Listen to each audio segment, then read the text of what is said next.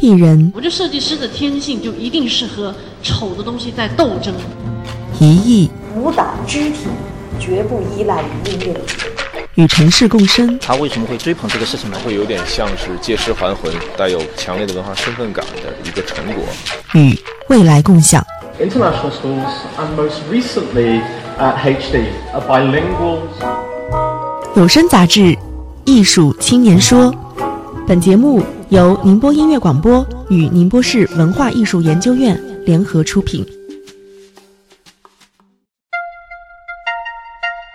他们在硅谷创业，Red 红色，Q 立方体，但是我们的 logo 呢，却是一个绿色的圆。他们想告诉你一个不一样的故事。硅谷的创业，哎，我倒觉得其实前期硅谷创业真的很简单。那更多的，我们想做的是一份事业，就我们找到了一个非常好的点，就是帮助中国的制造商走出海。他们希望每一个走出国门的公司能走得更远、更好。对，那总要有第一步嘛，咱们先走出国门嘛，把咱们的自己的东西，先把质量、包装、形象各方面都做得非常好。艺术青年说，他们在硅谷。这两年就非常好玩嘛，越来越多的中国公司来到了硅谷，我们就发现，哎，这些中国的公司其实也非常有实力的。我们希望也是能够看到这样的一天，咱们中国制造真正的实力开始雄厚，收获很大。特别是我带来的这七家企业非常多，智能黑板、智能牙刷、电瓶车，它是叫做全地形的电瓶车的一个概念，然后来通过互联网的思维叫做智能全地形的电瓶车。还有一些企业是做可能人体工学椅啊，还有一些呃这个专业的像户外运动。于洋浩，Red Cube 创始人，在不久前的宁波特色文化产业博览会上，他的公司作为美国硅谷企业参展。于洋浩是土生土长的宁波人。大学毕业后，和合伙人一起在美国硅谷创办了这家公司。硅谷的创业，哎，我倒觉得其实前期硅谷创业真的很简单，很容易。为什么呢？硅谷创业的氛围非常浓厚，我们每天待在那边，每天都有峰会，这个真的是一点都不夸张。每天都有大大小小的论坛、创业论坛、投资人对接会，或者线下的 party，哪怕我们到人家家里面去开 party。聊的也都是相关的，哎，你今天要做什么？明天想做什么？你这份事业想要做什么东西？你毕业以后是不是想要自己开公司？所以这样的一个文化的氛围，就造就了我们这一批人，就是所有的人都是从硅谷出来，基本上是创业的人非常多的。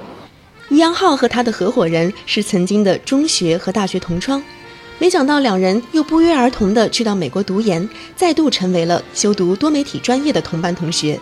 一出校园，他俩就共同在硅谷创立了如今的 Red Cube。他是我的高中同学，加大学同学加研究生在那边。那其实最早是他提出来的，之前呢其实没有做的特别怎么样，就我们只是开了一个很简单的一个广告公司而已。Red 红色，Cube 立方体。我们当时也是在想，我们是不是能够取一个非常好记的名字，然后又能让大家印象深刻的。那么我们就在 logo 上面花了一些功夫。Red Cube 红色的方块，但是我们的 logo 呢却是一个绿色的圆，完全是反向的嘛。红色的方块，绿色的圆。那么很多客户就会找我们问嘛，就说：“哎，你们怎么会做了一个相反的东西出来？”那么我们这个时候就可以告诉他们，因为我们可以告诉你一个不一样的故事，在我们眼里事情是不一样的。Red Cube 从品牌重塑、打造到广告投放，再到后勤销售，覆盖了整个产品包装到销售的全产业链，保证了中国制造产品在国外市场的各个环节都有最专业的解决方案，解决了国内产品在美国水土不服的问题。一个硅谷的创业者，他的一天，就拿你来讲的话，你的一天从早到晚是一个什么样的？其实我的一天有点不太相同。有时候我的一天呢是去参加各种各样的论坛呐、分会啊，参加各种各样的会议活动啊，或者去宣传我们的公司啊，做一些这个宣传的活动啊，或者有时候我的一天呢就是整天埋在公司里面，可能从早到晚，到晚上的十一点、十二点都是照样待在公司里面。其实作为一个创业公司来讲，那我们的创业人、创始人说白了就是打杂的和定战略的。就什么都得干，对吧？我们不是大公司，每个人都得干身兼数职，什么都得做。其实你知道很多的 CEO 啊，他们做的事情呢，基本上都是在找钱和找人。你在创业初期是不是也遇到过这两个问题？当然，找相应的一些投资商，能够快速的成长起来。因为硅谷也是有一个融资环境的。当然，后来其实国内的融资环境会更好，因为国内也有很多的投资商，更多，甚至钱是绝对比这个硅谷的会要多很多的。在传统生产制造商寻求转型的今天，大量的国货进入到海外市场，但刚开始却大多依赖美国的贴牌商或依靠差价竞争而获利，对于品牌的打造缺乏概念。可能五六年前，中国做代工做 OEM 这个市场是非常火的，有一个出海热，但这两年是越来越难了。其实因为国内的人力成本和物料成本在越来越上涨嘛，还有就是美国的品牌商就是问这些公司进货的嘛。也，他们越来越聪明，学会了压价。我可能今天找你做，明天不一定就是找你做了，导致中国这么多的厂商之间有一个价格的竞争的关系。所以这样的话其实是恶性循环，我觉得。所以有的品牌商像广州啊，像我们浙江啊，有一批厂家开始意识到，会不会未来拥有一个自己的品牌，而不是美国人的品牌？我不做代工，是不是一个出入？就这两年就非常好玩嘛，越来越多的中国公司来到了硅谷，就发现，哎。这些中国的公司其实也非常有实力的，包括有些中国的制造商，他们想要在美国建立一个自己的品牌，那么就发现这个商机，他们就觉得为什么这些中国的制造商不可以拥有一个自己的品牌呢？那么就想，嗯，原来我们做的这些广告这些东西，做的这些服务，做这些营销的方法，都可以用在这些中国公司上面。Red Cube 的团队成员大多为八零和九零后，平均年龄是八九年。尤其是创意团队的成员，大都来自旧金山最好的艺术大学。领导层都是八零的，那么其他的工作的员工，可能以九零后为主。我看这些人好像来头还都不小。对对，其实呢，带领我们这个广告部门的有一个叫做 James 的一个人，那他是在好莱坞打拼了将近五到六年的时间，参与过这个好莱坞一些电影，比如说《钢铁侠一》跟《二》。还有一些非常好的广告，苹果的那些广告，那他都是参与在里面。那我们高薪聘请他作为我们那个广告部门的主管，来带领我们的广告部，来更好的为我们客户服务。他们看好你们什么呢？会信任一个中国的团队，而且是中国那么年轻的团队。当然，我们团队呢其实是非常多元化的，有美国人，有中国人，互相搭配是非常好的。我非常相信中国人是为什么，就是在硅谷当地的每个华人工作都非常辛勤，和美国人不一样。美国人可能哎，我到了六点下班时间，他可能就下班了嘛。但中国人可能为了哎，我这个事情没做完，我就一定要把它做下去。他可能就是默默在那边把这个事情做完才回去。我觉得他们这种钻研的能力是非常强的。对你刚刚提到一个在硅谷工作的状态，我们原来了解到的都是从电影上面看到一个硅谷到底是一个什么样的环境，很忙碌嘛。对。那你们真实的生活、真实的工作到底是一个什么样的呢？像我们在硅谷当地打拼的华人，对吧？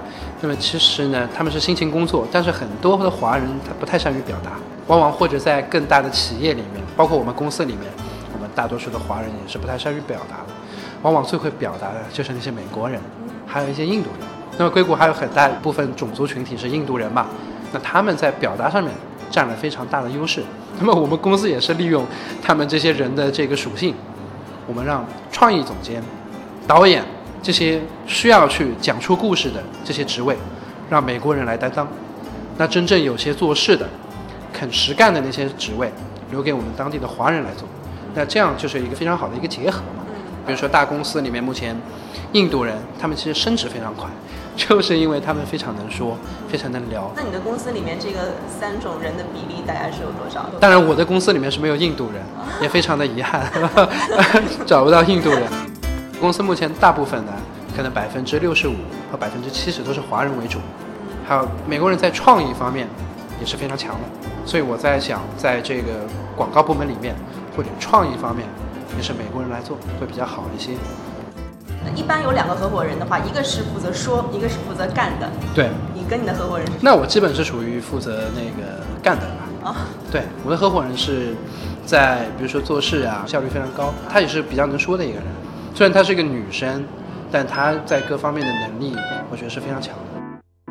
从刚开始的内容团队发展到如今的品牌服务团队，Red Cube 所做的，用于洋浩的话来说，就是想做一份事业，帮助中国的民族品牌和制造商走出海外。哪怕做成了一个中国品牌，这个事儿就值了。你们创业到现在五年的时间，有没有呃特别难的时候，或者遇到很困难的时候？当然，难的东西太多了。毕竟我们是作为一个去当地留学的这样一位中国人，要在当地创的业嘛。那么创业当中碰到了非常非常多的问题，包括法律问题、会计问题、开公司的各种各样的问题，还有人才寻找啊各方面的问题，我们都是一路也踩了很多的坑过来。也走了很长的路，才能走到我们公司的今天。虽然我们公司现在也是一个小规模的公司，毕竟我们是个创业公司嘛。现在目前我们公司的规模是在硅谷，啊，有一个这样十八个人的这样一个全职的员工的团队，还要拥有一个三十多位兼职设计师和兼职人员的这样的一个团队组合的一个公司。那这么一路走来，其实是非常艰辛的。但是我觉得一个公司不进步。在那边可能很平稳的发展，我觉得反而是一个很危险的时候，就像温水煮青蛙一样。那么当你很平稳的发展，我就觉得就怕呀，到底会不会这个未来你的公司有没有一些好的出路呀？原来我们就做广告公司的时候，就也在讨论，假如我们做个四五年，做个六七年的时间，哪怕我们在硅谷当地做的口碑非常好，我们是不是能赶上奥美这样的四 A？大型广告公司，或者你做了一辈子这个事业，你觉得是不是很有意义呢？那那个时候我们就反省了，把中国的产品推向海外。Red Cube 要讲一个不一样的故事，他们与制造商深度合作，从广告包装到市场推广、落地营销，用全球化的思维做品牌化的服务。在全球互联非常火热的今天，他们把美国思维导入到中国制造的产品当中，讲出了一个不一样的中国故事。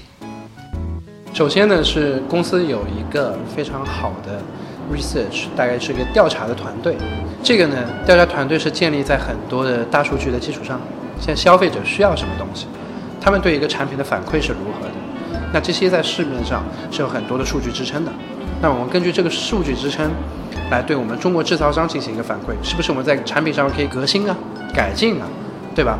那这个一手的数据，我觉得是非常重要的，都是建立在大量的调查，还有美国人的这个消费习惯上面。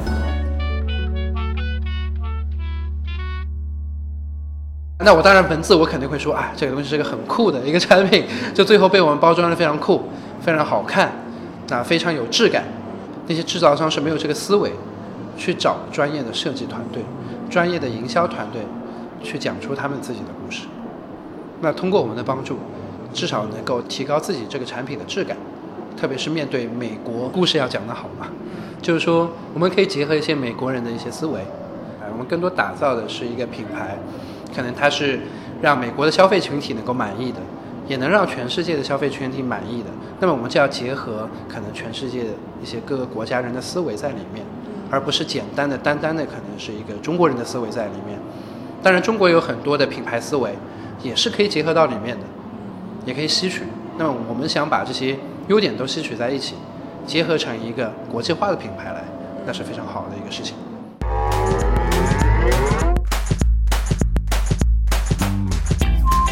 余洋浩说：“小米的耳机 One More 在全球推广前，先选择了一个纯美国的团队拍摄宣传片，但是最后出来的视频内容却并不符合小米的要求。在最后离上线只有两周的时候，One More 找到了 Red Cube。”最终，One More 在全球获得了不俗的销量，而 Red Cube 也用自己的方式证明了他们中国出身、美国工作的基因能够更好地把握中美文化的差异，能够更好地帮助中国的品牌远销海外。中美之间的这个网络销售的这个差异化是挺大，为什么？我觉得中国的现在目前大多数这个网购啊是非常红的一个东西，在美国也红。但是它的市场占有率差不多是一半一半，线下的店一半，而线上的店也是一半，然后价格也差不多，很多甚至是在美国啊，线下的打折力度更大，大家更愿意在商场里面买。但中国不太一样，好像淘宝、天猫的东西比较便宜，对吧？就造成了大家哎，快递业也起来了，然后就大家都喜欢在网上购买，所以中国这个呃互联网思维是非常强的。那这个很多我也承认，这个中国在电商方面有很多的经验是可以去学习的。那么美国呢，这两年是慢慢的、慢慢的，在这个网上销售上面起来了。那现在更多的是亚马逊，嗯包括我们做的推广，现在主要是以亚马逊为主，来做这个电商的引流，还有帮忙这个电商的代运营这样的服务。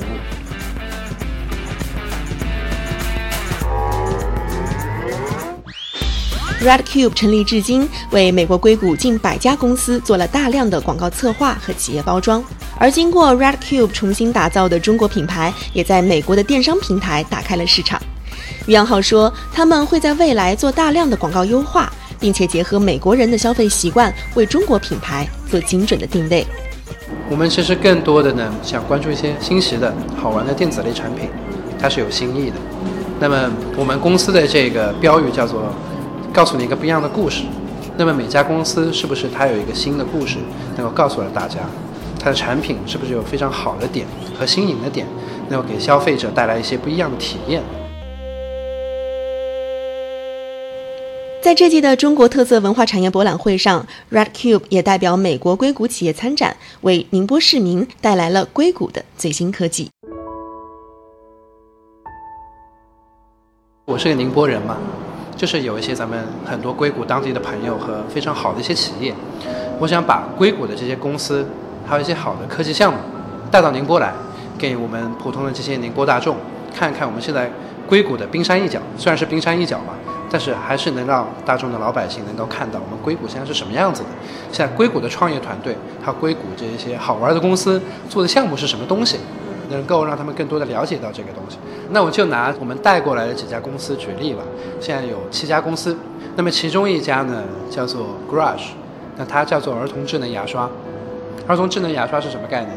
现在咱们有很多的小孩子不太喜欢刷牙的，对吧？那么它就是把这个东西变成一个游戏，跟你的手机连接。然后你的牙刷变成一个智能化的一把牙刷，它牙刷里面安装了各种各样的定位系统，都是在美国拿了一些很多专利的。那么经过这个定位，当你小孩子把牙刷举起来的时候，那么手机上面这款游戏小怪兽就出现了。当你刷左边的牙的时候，你就可以把左边的这些小怪兽给打掉，在每一粒牙齿上面就能保持刷得非常干净。那么妈妈呢，在后台就能监控到我这个小孩子能不能很好的刷牙呀？他的刷牙习惯是什么呀？今天有没有刷牙呀？像后台就有这样的一个大数据，这个是未来对中国儿童的这个口腔的健康也有很大的帮助。说到未来，于洋浩希望在今后每一个走出国门的公司都能够想到 Red Cube 这支虽然年轻但创意十足的团队，为他们做品牌化的服务。也希望越来越多的中国制造商走出国门的时候，会选择一家中国的公司。他等待这一天的到来。如果现在啊，有一个年轻人问你说我想创业，你会跟他怎么说心里话？那我可能第一个问题，你想做什么了？嗯，对吧？然后再根据他做什么，给出他一些建议。如果实在那个做的事情太跟贴了，我就干脆让他先去上班，积累几年经验，再来创业。但是有时候吧，这个东西很难说得准，反而往往没有工作过的人，他就是有这么一个干劲，哎，最后还把这个事情做成了，那也是非常牛逼的一个事情。当然，他是有一个学习能力的，前期的铺垫，就是一定要有一个学习能力的基础。他在一边工作的时候，一边能够和大量的这个相关行业的人和专业人士，或者哪怕是投资人，互相聊，能够聊出东西来，聊出新的商业模式来，聊出你的一些。呃，产品的一些好的理念来，这个是非常重要的。这就是取决于你个人的学习能力，要不断的保持自我的一个学习的一个修养，非常重要。还有一个就是看你能不能坚持下来。这个是因为创业是非常辛苦的。拍脑袋说我要去创业，但是背后的艰苦是没有告诉你。对啊，这个是非常辛苦的一件事情。那么我们希望还能再坚持多几年的时间。那么我们的整个团队还是目前来说是非常有激情来做这个事情的。大家都觉得，只要把中国这些产品包装出来，他就觉得很有成就感的，很有意义的一件事情。